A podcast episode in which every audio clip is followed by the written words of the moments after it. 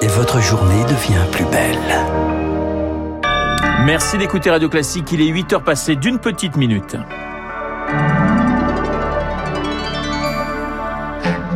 La matinale de Radio Classique avec Renaud Blanc. Emmanuel Macron en opération séduction auprès des syndicats. Il les reçoit à déjeuner à l'Elysée au menu. Son Conseil national de la refondation, eh bien, cela fait débat. Plus un mot à partir de minuit. C'est la fin de la campagne officielle des législatives. Dernière ligne droite à Marseille pour Jean-Luc Mélenchon. Il vient soutenir Manuel Bompard, nouveau visage phocéen des Insoumis. Et puis Donald Trump, directement mis en cause lors des auditions publiques sur l'assaut du Capitole. Elles ont commencé cette nuit pour les parlementaires américains. Eh bien, l'ancien président est au centre d'une tentative de coup d'État. Radio. Classique. Et le journal de 8 heures nous est présenté par Lucille Bréau. Bonjour Lucille. Bonjour Renaud, bonjour à tous. À la une, les syndicats qui déjeunent à l'Elysée. Première rencontre depuis la réélection d'Emmanuel Macron. La CGT a décliné. Elle y voit un déjeuner de campagne à 48 heures des législatives. Sur la table notamment le Conseil national de la refondation que le chef de l'État veut mettre en place après le scrutin. Il a vocation à réunir responsables politiques, économiques, sociaux, mais aussi des citoyens tirés au sort. Mais les syndicats sont déjà très critiques, Émilie Vallès. Après un quinquennat qui a manqué de concertation, selon eux, les syndicats restent prudents quant à ce CNR, ce Conseil national de la refondation. La CFE-CGC craint que cela soit uniquement un outil de communication.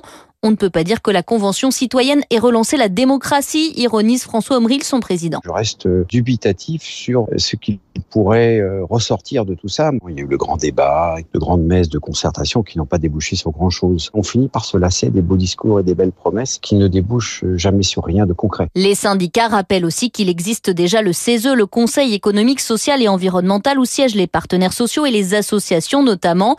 Il suffit donc de s'en saisir. Nous n'avons pas besoin d'un nouveau machin, dénonce Frédéric Souillot, le nouveau secrétaire général de Force ouvrière. Nous faire rentrer dans ce Conseil national pour après essayer de nous instrumentaliser pour faire une nouvelle forme de concertation pour qu'on accepte ce que nous ne sommes pas prêts d'accepter parce qu'aujourd'hui aucune organisation syndicale, si on parle de la réforme des retraites, n'est d'accord pour un recul de l'âge de départ, c'est malaisant. Ces deux syndicalistes se disent aussi gênés par l'analogie avec le Conseil national de la résistance, l'autre CNR.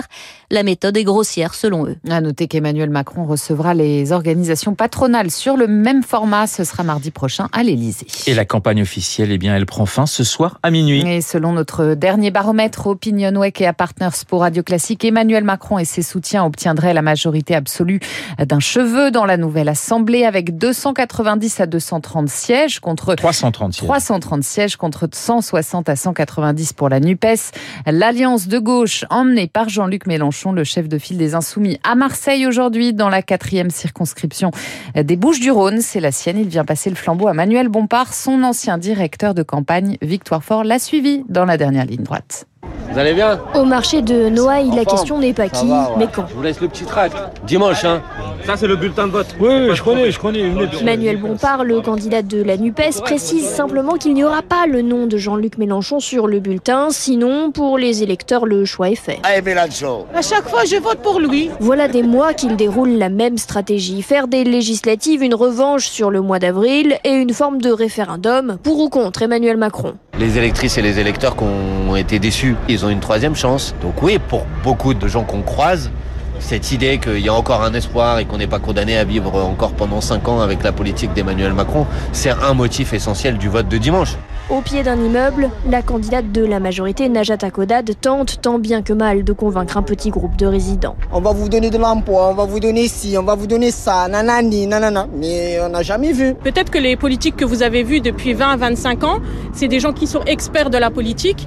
Moi, c'est pas mon cas aujourd'hui. Il y a quand même un projet qui est porté par le président de la République. C'est Marseille en grand. Si vous avez quelqu'un qui est dans l'opposition, ben, systématiquement, il va pas vouloir que ça réussisse. Abbas et Karim, 27 et 29 ans, sont attentifs, sauf qu'ils n'ont pas l'intention de voter. Ils ne l'ont d'ailleurs jamais fait. Victoire fort à Marseille pour Radio Classique. Dernier déplacement aussi pour Marine Le Pen aujourd'hui à Hénin-Beaumont dans sa circonscription du Pas-de-Calais. En bref, le conducteur du véhicule soupçonné de refus d'obtempérer lors d'un contrôle de police samedi dernier à Paris a été mis en examen pour tentative d'homicide volontaire sur personne dépositaire de l'autorité publique. Toujours hospitalisé, il est placé en détention provisoire.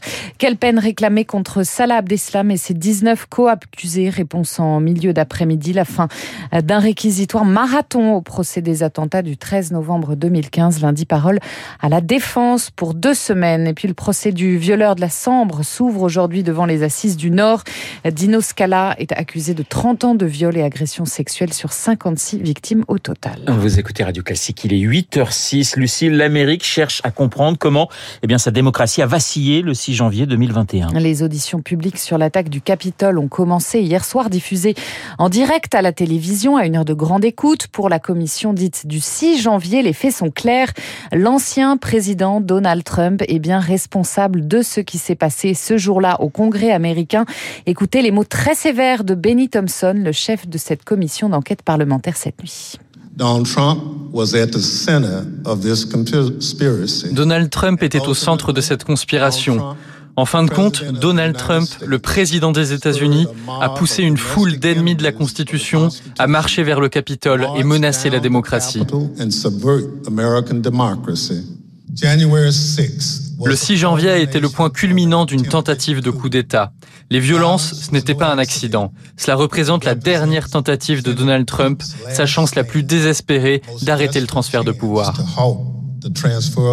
La commission a aussi dévoilé des vidéos inédites dans lesquelles ses partisans s'expriment. Trump m'a demandé de voter pour lui et m'a demandé de venir le 6 janvier, explique l'un des manifestants. Une policière détaille ce qu'elle qualifie de scène de guerre sanglante. Quelques heures auparavant, l'ex-président avait qualifié l'assaut du Capitole de l'un des plus grands mouvements de l'histoire pour rendre à l'Amérique sa grandeur. Le Japon, on change de sujet, le Japon rouvre ses frontières aux touristes étrangers. Après plus de deux ans de pandémie, les visiteurs du monde entier sont donc à nouveau les bienvenus dans l'archipel, mais attention en nombre limité et à condition de suivre des règles strictes. La correspondance sur place de Yann Rousseau. C'est un peu une ouverture à la nord-coréenne que tente le gouvernement japonais euh, à partir d'aujourd'hui. D'abord, il refuse toujours les touristes individuels. On ne peut venir euh, que dans des voyages organisés. Il faudra aussi contracter une assurance spéciale Covid euh, avant d'entrer. Et l'ensemble du séjour se fera sous la surveillance permanente de guides locaux qui devront éviter tous les sites où il y a de la foule. Ces chaperons devront aussi s'assurer que les visiteurs étrangers gardent bien le masque en permanence, hein, à l'intérieur mais aussi à l'extérieur, s'il y a des gens autour d'eux. Tokyo tient absolument au respect de ces règles. C'est le seul moyen de faire accepter ce retour des touristes par la population. Il faut comprendre que le Japon, comme d'autres pays d'Asie de l'Est, a plutôt bien traversé l'épidémie. La maladie a fait ici 244 morts par million d'habitants. En France, à titre de comparaison, le Covid a fait 2200 morts par million d'habitants. Et donc les Japonais ont peur que la réouverture des frontières ne fasse rebondir l'épidémie.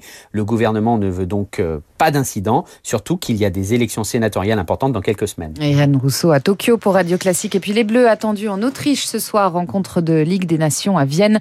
Le trou dans la pelouse du stade Ernst Appel a bien été rebouché, 30 cm quand même. le terrain est bien plat, il y a de la pelouse, tout va bien. Normalement. Vous nous rassurez. Jusqu'ici. Merci Lucille, on vous retrouve à 9h pour un prochain point d'actualité. Dans un instant, eh, Guillaume Tabar et son édito politique. Mon petit doigt me dit qu'on va parler des législatives. On en reparlera également avec mon invité Bruno Jambard, le vice-président d'Opinionway, qui vient nous présenter notre baromètre, le baromètre Les Échos Radio Classique.